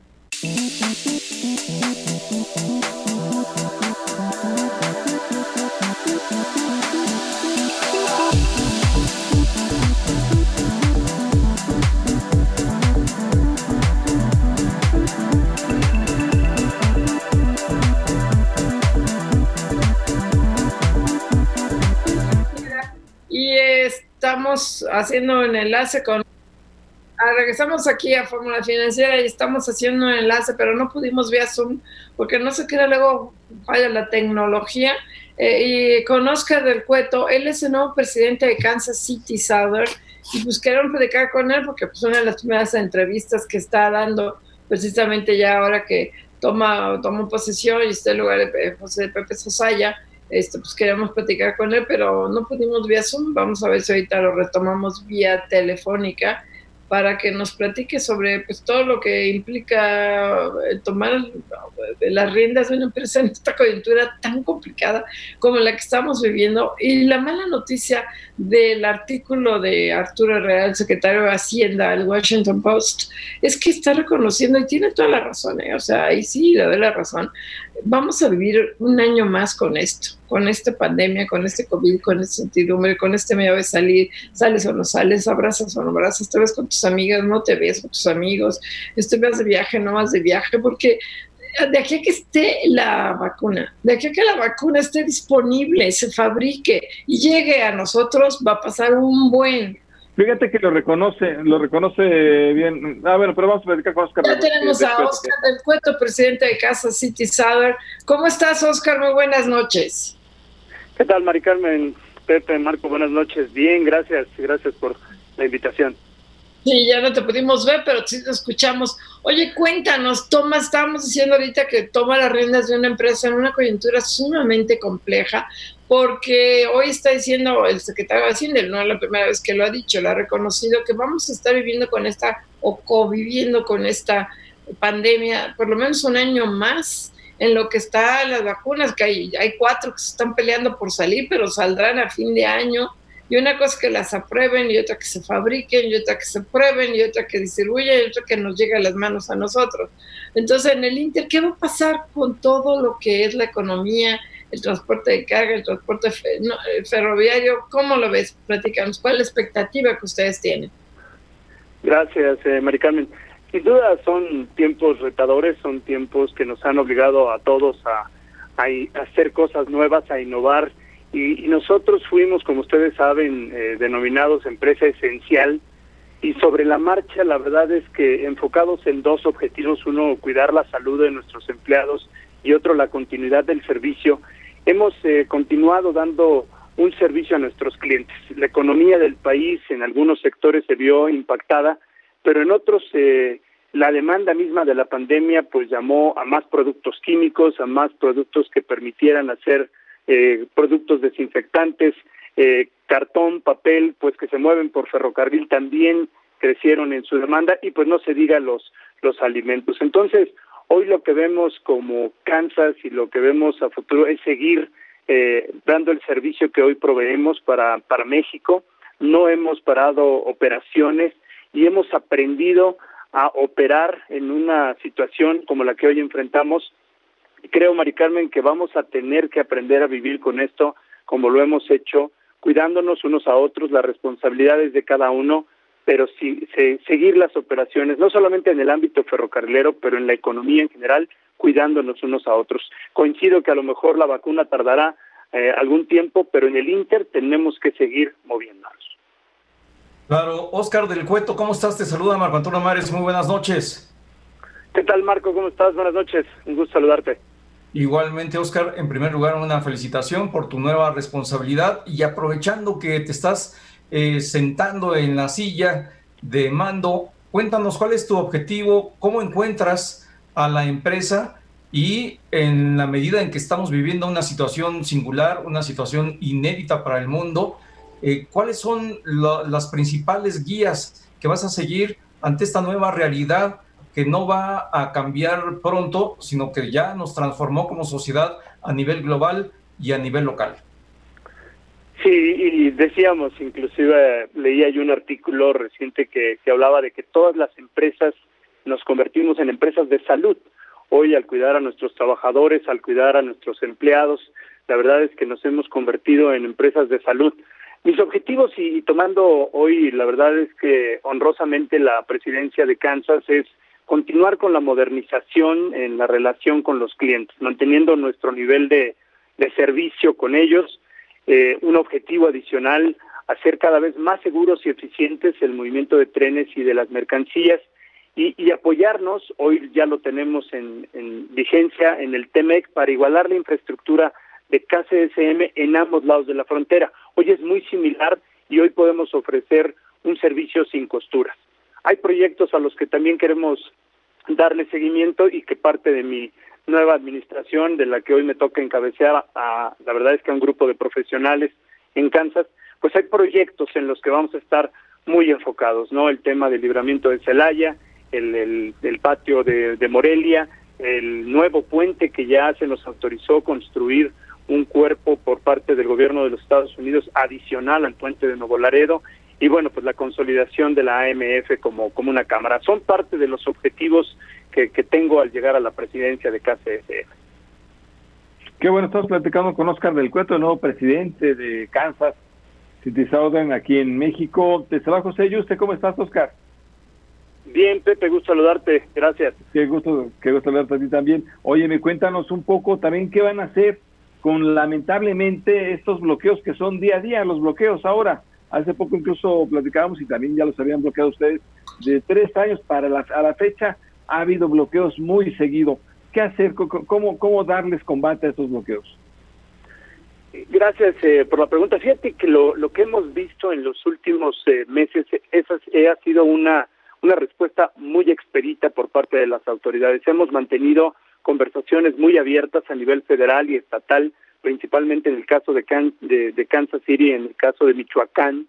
Y, hoy la verdad es que la comunicación con el gobierno federal, con las autoridades a nivel estatal, ha fluido de tal manera que, que los bloqueos no han durado más allá de hora y media, dos horas cuando mucho. Esto es lo que tardan en dar la respuesta a las autoridades, en llegar al sitio y mover a las personas que bloquean. Como lo hemos dicho, hay derecho a, manifestarse, hay a lo mejor eh, fundamentos para manifestarse, pero siempre hemos dicho también que, que no se trata de bloquear a terceros, no se trata de bloquear al ferrocarril y no tanto al ferrocarril, sino a los clientes a los que servimos, que sirven a la economía del país y hoy precisamente en, en medio de una pandemia, pues lo que hay que impulsar, pues sin duda es la economía. Este tipo de bloqueos que, que se dan en algunas zonas del país, creemos que las autoridades están haciendo su labor y, y hoy vemos con, mejor respuesta los eh, que se resuelven estos temas. Oye, en el caso tú mencionas los proyectos, el famoso libramiento de Celaya, es un proyecto que data del gobierno de, de, este Felipe Calderón. Pasó ya todo el de Peña Nieto y se firmó este convenio para impulsar los proyectos de infraestructura, me parece que en noviembre del año pasado entre los cuales estaban los ferroviarios y entre los cuales estaba este libramiento de Celaya. ¿Qué ha pasado? Porque pues, estamos con el ya merito desde hace seis años. Hoy estamos en, conversaciones ya muy cerradas, muy este, avanzadas con la Secretaría de Comunicaciones y Transportes. Hemos ya intercambiado puntos de vista, la, la, manera en que, en que la inversión se puede hacer para terminar y concluir con este libramiento que pues permitirá un mayor flujo de trenes por la zona de Celaya, pero sobre todo también eh, permitirá un flujo vehicular en el centro de, Celaya. Vamos bien, yo creo que en los próximos meses la Secretaría y Kansas estaremos llegando a un acuerdo, la Secretaría lo está, lo está revisando y hay antecedentes eh, con el concesionario que, que opera también en la zona de Celaya, pues ya también ellos tuvieron un acuerdo previo con la administración anterior y hoy vemos que puede darse esto en, los próximos meses. Claro, y en cuanto al plan de inversiones, tengo entendido que ya llevan una etapa desarrollada. Recuérdanos las cifras, cuál es el monto eh, y los plazos en los que van a continuar llevándola adelante. Gracias, sí, ratificamos lo que el compromiso que, dijimos al inicio de, este año, eh, los 127 millones de dólares que, que se destinarán a mejorar y ampliar la infraestructura, equipo rodante, eh, sistemas, operación y mantenimiento, entre otros. Eh, vamos bien, vamos eh, avanzando en la inversión, seguimos comprometidos con la inversión en México y la verdad es que no hay ningún tema de, de la pandemia que, digamos, vayamos a reducir, por el contrario, estamos comprometidos a fortalecer esta inversión y hoy ya hablamos de que pues estamos superando más del 50% de esto que comprometimos al inicio de año. Qué bueno, Oscar. Hoy ya nos contabas un poco, ahí va a recordar, son, son un, a través de ustedes se puede, son, prácticamente TEMEC. Vaya, recorren México, Estados Unidos y Canadá. Es lo que lo que pasa con ustedes. Cuéntanos, eh, ya nos fijaste en una de las fronteras de México, creo que nos dijiste en Laredo. ¿Están haciendo algo? Cuéntanos lo que van a hacer. Sí, gracias por, por la oportunidad. La verdad es que, y como ustedes saben, Nuevo Laredo es el punto fronterizo donde más intercambio comercial ocurre y hoy nos toca el privilegio de operar el, puente ferroviario de, de esta zona de Nuevo Laredo y Laredo. Y, y en los últimos eh, años del 2018 para acá, por ejemplo, implementamos lo que son las tripulaciones internacionales. Tripulaciones internacionales que hoy nos permiten operar a tripulaciones de México cruzar el puente sin tener que bajarse a la mitad del puente. Anteriormente tenían que bajarse la, la tripulación mexicana, venía la tripulación americana y tomaba el tren que iba hacia los Estados Unidos y viceversa. Hoy no. Hoy ocurre con tripulaciones certificadas en ambos lados de la frontera que cruzan estos trenes eh, de manera continua y hoy más del 70-75% de nuestros trenes que cruzan entre Kansas, Estados Unidos y Kansas, México, son operados por tripulaciones internacionales. Otro punto que hemos hecho es una inspección conjunta gracias a las autoridades de México, la, la de aduanas y el CBP de los Estados Unidos. Hoy tenemos una eh, instalación del lado americano que nos permite hacer el chequeo de los trenes tanto al norte como al sur en un solo punto conjunto. Eso nos da mayor eh, velocidad a los trenes. Y un tercer punto que ya mencionaba hace un momento es la reciente autorización por parte del gobierno de los Estados Unidos para construir un cuerpo adicional al puente ferroviario actual de Laredo, es decir, vamos a tener una doble vía en el puente de Laredo. Oye, nos quedan nada más dos minutitos, un minutito y medio, Oscar. ¿Qué medidas de protección toman? Porque efectivamente ustedes nunca suspendieron actividades. ¿Cómo está su índice de contagio? Muy bien, la verdad es que diferentes actividades que hemos hecho nos han permitido reducir eh, este este número. Hemos estado haciendo sanitización de las cabinas eh, de los eh, trenes, de las locomotoras. Hemos hecho obviamente sanitización en las oficinas, hay, como ustedes saben, una operación 24/7 y nuestro centro de despacho lo dividimos en tres áreas diferentes para poder tener la sana distancia. Hemos hecho también sanitización del transporte donde movemos a nuestras tripulaciones y hemos dotado a nuestros empleados de los equipos de seguridad, de prevención, hemos dado también eh, geles para que los tengan a la mano, hemos pues, dotado de cubrebocas, en fin, una serie de, de, acciones que hemos tomado a lo largo de estos Así meses es, sí. que nos Sí, sí, han sí. permitido Oye, tener Oscar, eh, mayor... sea, va a agarrar la guillotina, aunque sea tu primera entrevista como presidente de Kansas City Thunder. Muchísimas gracias. Gracias, Adiós, Oscar. Oscar. Gracias. Gracias, gracias, gusto saludarlos y buenas noches. Buenas Vamos, noches. Oscar, no se vaya.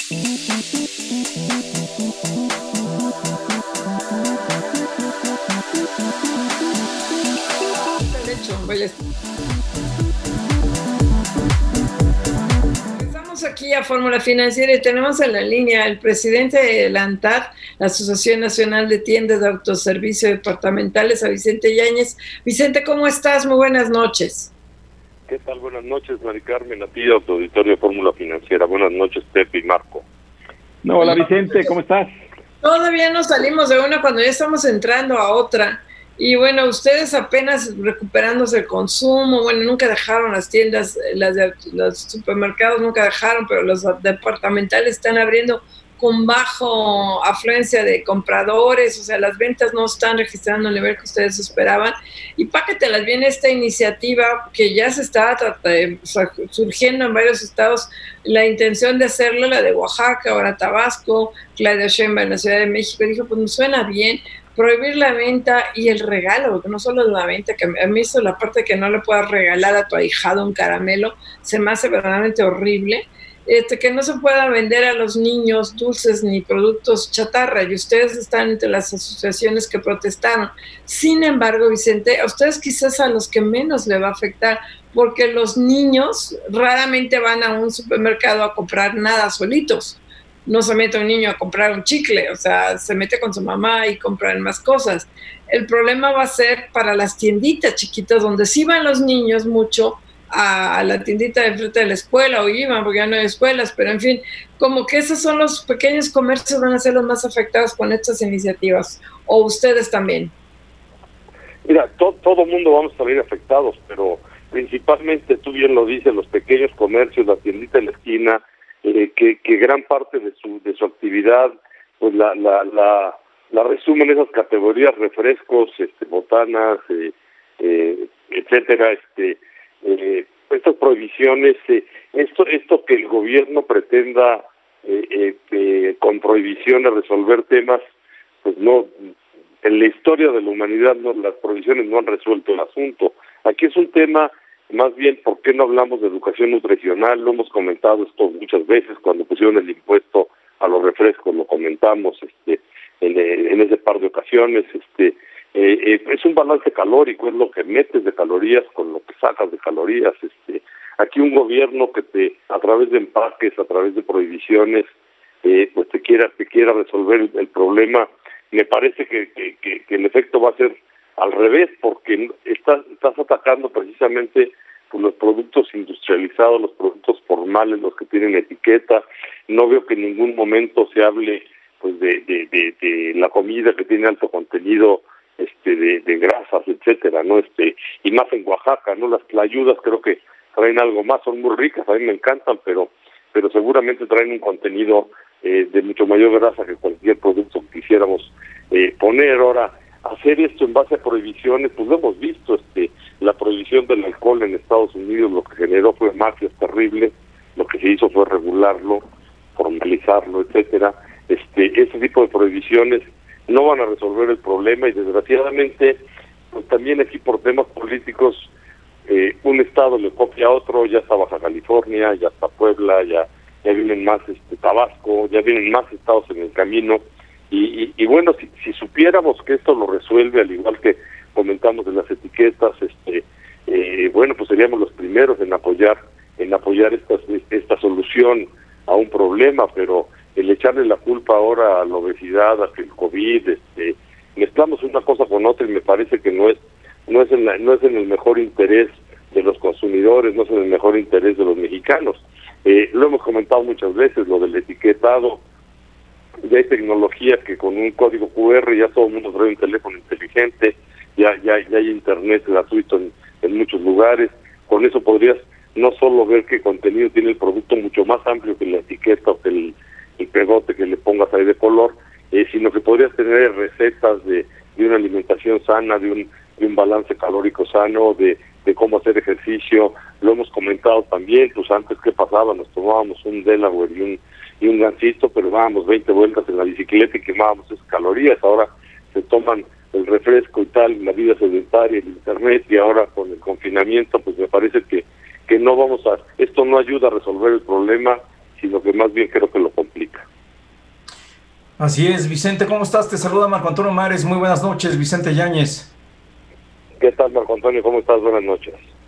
Oye Vicente, pues dice el dicho, cuando las barbas de tu vecino veas afeitar, pon las tuyas a remojar y ya pasó en Oaxaca, podría pasar en Tabasco y en la Ciudad de México no lo ven con malos ojos.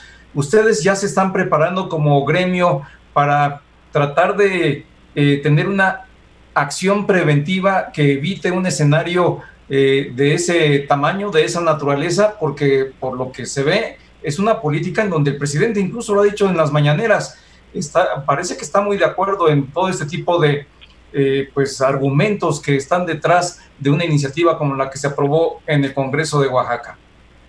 Pues mira, habría que tener evidencia científica y evidencia, datos, etcétera, ¿no?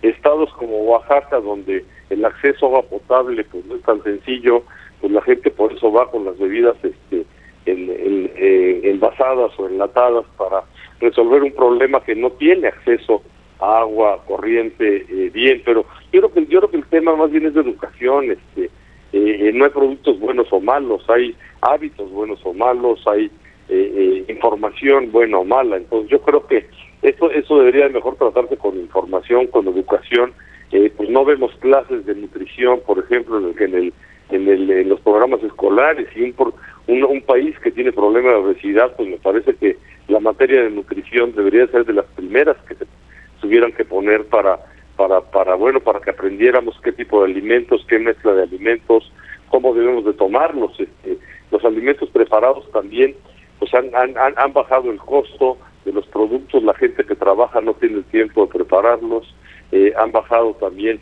eh, bueno tienen inocuidad tienen productos eh, eh, que está cuidado su su sanidad etcétera este eh, irnos en contra de lo industrializado, de lo moderno, para, para irnos a costumbres del, de, del pasado que en, algún otro momento funcionaron, por supuesto, pero ahora en una sociedad con esta movilidad, con estas necesidades de tiempo, me parece que es complicado.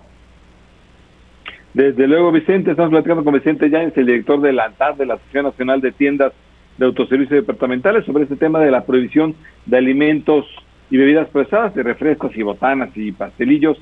De estamos hablando, Vicente. Pero el otro tema es el de, el de los actuales etiquetados, el de los sellos actuales que hay. Ya empiezan a aparecer. ¿Cómo van con este, con el nuevo etiquetado del que pueden aparecer hasta cinco octágonos negros, Vicente? Pues mira, nuestros asociados cumpliendo, por supuesto, con las leyes, como siempre lo hemos hecho. Eh, eh, salió esta ley, pusimos nuestros argumentos, eh, finalmente fuimos escuchados, pero pero pues no no no nos hicieron caso de que el, el, el, empaque no iba a resolver el tema de alimentación y seguimos en lo mismo. otra vez la, misma discusión, este las calorías que entras si no las sacas, pues ahí está el problema, ¿no? Entonces, pero pero bueno, por supuesto que las cadenas van a cumplir, nos preocupan también eh, eh, los pequeños proveedores que no puedan tener esa esa esa transformación de las etiquetas, esa esa transición para las nuevas etiquetas en tiempo. Eh, la Secretaría de, Economía y la Secretaría de Salud y la Dirección de Normas fueron sensibles a, a estos planteamientos y se logró ampliar 60 días de entrada en vigor de esto.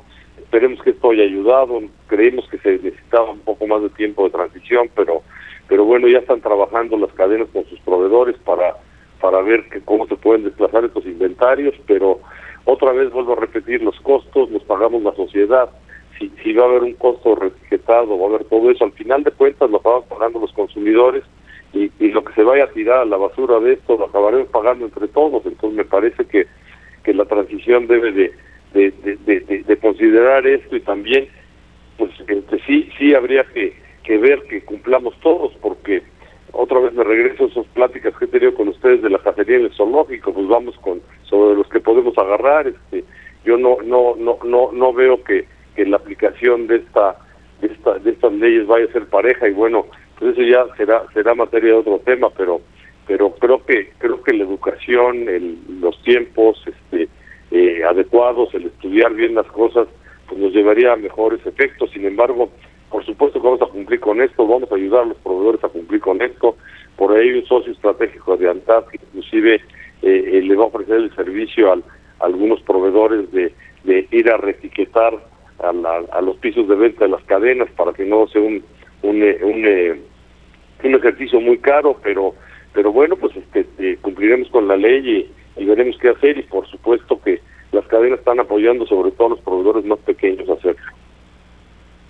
Oye, y platícanos cada minutito, ya tienen los resultados de, de este de julio, ¿cómo salieron? ¿Se recuperó más?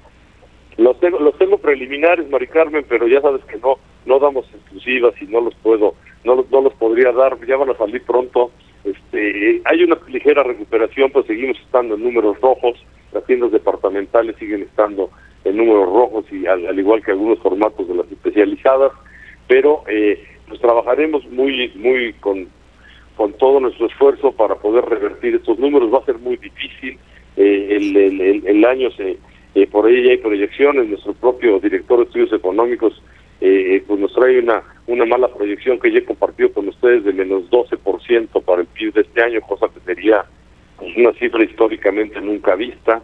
Y bueno pues lo que de lo que se trata es de cuidar los empleos cuidar las empresas para cuidar esos empleos y podamos eh, remontar esta esta esta debacle económica que se nos está presentando este a raíz también de esta de, este, sin duda, esta cuestión de duda, Vicente Vicente Yáñez nos agarra la guillotina. Muchísimas gracias por la entrevista, Vicente Yáñez. Vicente. Buenas noches. Gracias. Gracias, buenas noches. Vamos a un corte, regresamos aquí a Fórmula Financiera.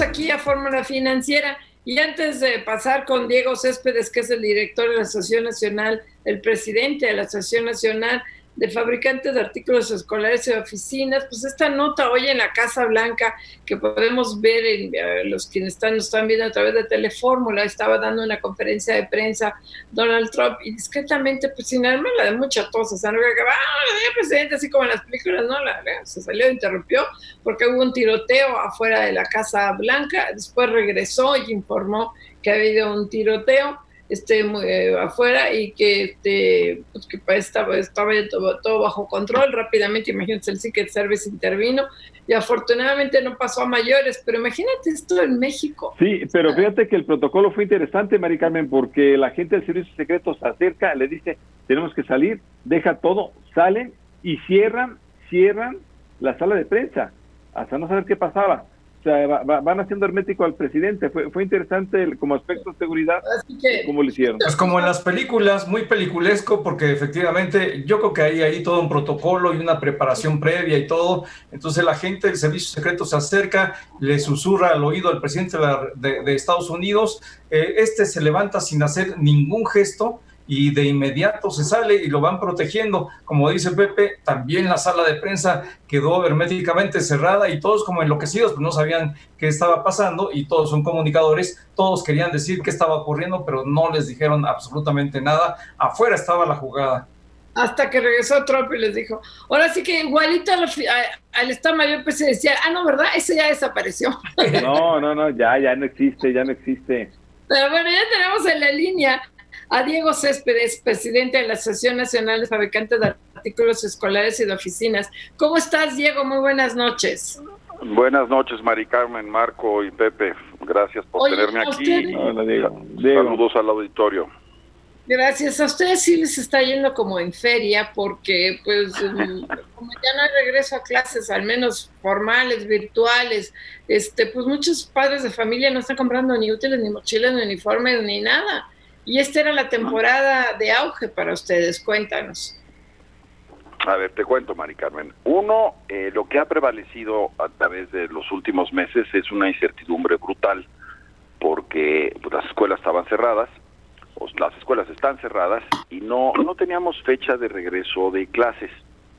Eh, afortunadamente, el día 3 de agosto dieron una, un aviso al voz de, del secretario de Educación Moctezuma, en la mañanera de, Andrés Manuel del, lunes y avisaron que habrá un regreso a clases a distancia eh, que empezará el 24 de, agosto.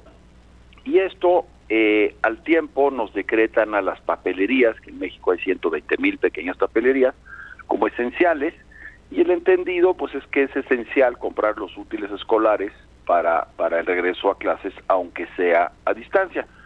Y, en ese sentido, pues no estamos em, esperanzados de que se empiece a vender algo. Ya, ya empezaron a abrir las papelerías, ya empezó a haber, eh, em, por ejemplo, en la Ciudad de México se repartieron los vales para útiles escolares y, esperemos que esto empiece a dar un poquito de, aire al, consumo.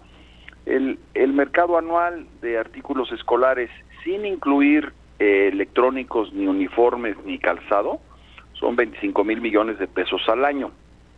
7 mil ya los perdimos y ahora la, temporada escolar, que normalmente hace 18 mil millones de, pesos, pues esperemos que, se dé, no, no se va a dar como cada año en un agosto con un pico de ventas brutal, sino que irá siendo paulatino y cuando la escuela sea presencial, pues será una, una mayor venta. estamos esperanzados, con muchos problemas y, y, desde luego con, con mucha incertidumbre todavía en cuanto a la lista de útiles escolares que esperamos que, el gobierno o dé alguna algún tipo de lista o que los padres tengan la suficiente criterio para comprar lo mismo que compraron el año pasado en los productos básicos, si es que quieren que funcione la educación de sus hijos en el regreso a distancia.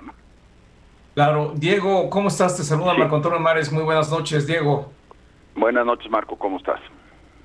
Bien, Diego, me gustaría que nos platicaras un poco acerca del universo de unidades eh, productivas en el sector de la papelería. Me imagino que la mayoría eh, son pequeñas y medianas empresas, incluso familiares. Eh, ¿Cómo les ha impactado de manera directa?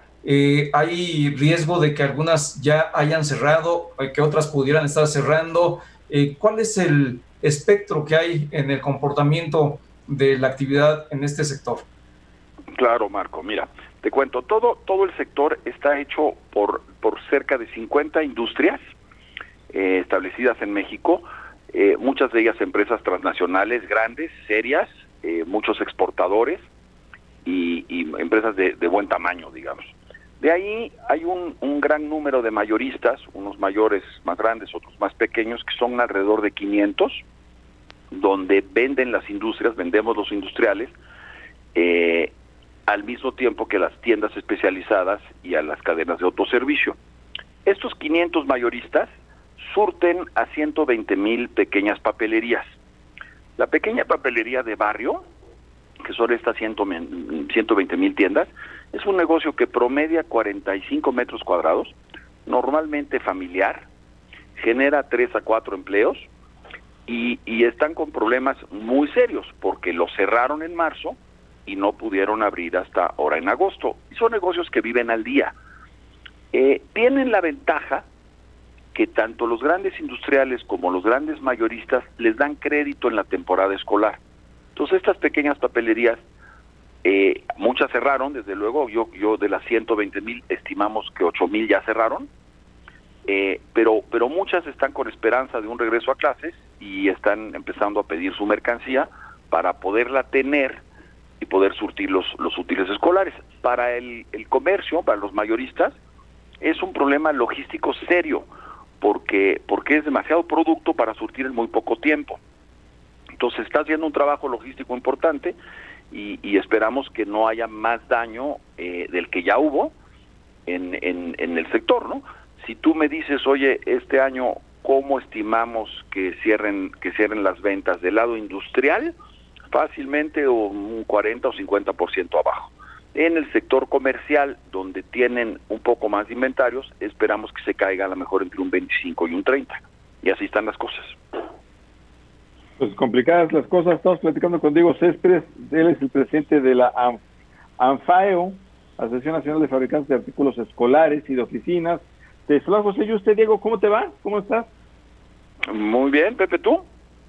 Bien, bien, aquí, aquí escuchando que nos decías, ya cerraron ocho mil pequeñas papelerías eh, y lo que viene esperemos que sea bueno porque yo no sé si les van a dar, daban vales, los gobiernos, eh, algunos gobiernos dan vales para esta temporada, están dando esos vales para que tú compres eh, la, temporada de, artículos escolares. Mira, el, sí, el tema de los vales, te lo platico, es muy interesante y es, y es muy controversial a la vez. Independientemente de la crisis de salud, el sector, eh, uno de los, bueno, tiene, tiene varios problemas, pero uno de los problemas son los útiles que regalan los gobiernos de diferentes entidades, útiles físicos que regalan a la hora de la temporada escolar. Entonces tú imagínate que tú eres una pequeña papelería del, del pueblito que sea, en, vamos a pensar en Jalisco, en cualquier lado, y llega el gobernador y dice abiertamente, oigan, no, no compren útiles, yo les voy a regalar los útiles. Entonces, es una causa muy noble para los niños, pero para la papelería de la esquina es pésima causa. Esos útiles físicos normalmente se hizo alguna adjudicación o alguna licitación misma que gana un solo distribuidor y un, un par de fabricantes, si es que no compran producto importado chino pero pero pero pero eso es lo que sucede. Hay hay lugares como la Ciudad de México en donde regalan vales. Entonces es un sistema mucho más fácil, mucho más completo en el sentido de que no se presta a corrupción en la licitación. Eh, por otro lado, a la familia le das el mismo beneficio, pero compra lo que necesita y no lo que le das en un paquete. Hay muchos productos del paquete escolar que perduran más de un año. Entonces, por darte un ejemplo, un diccionario. Entonces, si cada año te dan uno, bueno, pues al rato ya no sabes qué hacer con ellos, ¿no? En cambio, cuadernos y lápices y eso pues, se, gasta, ¿no? entonces, el, el, respondiendo a tu pregunta, ya se empezaron a soltar algunos paquetes en algunos estados, eh, aunque no haya todavía la lista oficial de útiles, y en la Ciudad de México ya, ya liberó la doctora Sheinbaum los, los vales que están empezando a canjearse en las papelerías de, la Ciudad de México y, con esto está empezando a reactivarse un poquito el, mercado. Eh, otro de los problemas que tiene... Diego, antes de irnos de, ya que se el programa, rápidamente, con lo que es equipos de oficina, con tanto home office, ¿cómo les va? Fíjate que, que lo, lo, comentaba yo también en, en, otra en otra plática que tuve. Eh, el, el, home office no no ha bajado el consumo de útiles de oficina. Si bien si bien la gente eh, usa un poco menos de papel, realmente todos los artículos de oficina otros se usan igual eh, trabajando de casa que de que de un escritorio en una oficina. Pero pero realmente lo que nos ocupa en este momento fuerte pues es el regreso a clases, que es que es el, el, 70 y el 80% de, de las ventas del sector cada año, ¿no? Y es lo que está en riesgo en este momento. Pues, te pues queremos agradecer mucho. Diego Céspedes, presidente de la Asociación Nacional de Fabricantes de Artículos Escolares y Oficinas. Muchísimas gracias y suerte. Gracias, Diego. Diego, gracias. Gracias, a ustedes, Pepe, Marco y Mari Carmen. Que tengan muy buenas noches. Bueno, ya nos vamos yendo. Pepe Yuste, buenas noches. Buenas noches, Mari Carmen Cortés. Marco Páez, buenas noches, despacito, Mari Carmen. Gracias, Mari Carmen Cortés. José Yuste, muy buenas noches. La producción, no, es que si nos queda un poquitito más, la producción de Diana Cepeda con la asistencia de Cindy Sánchez y José Juan en los controles técnicos Álvaro López, a quien, híjole, desde marzo no vemos, Álvaro, yo creo, ¿no? No, no, no, es, un, es un holograma lo que hay, no es Alvarito. Ya Lorenzo Gasca, pero bueno, ya nos, nos vamos, nos mañana, usemos cubrebocas, por favor, no importa lo que digan otros. Esta fue una producción de Grupo Fórmula. Encuentra más contenido como este en radioformula.mx.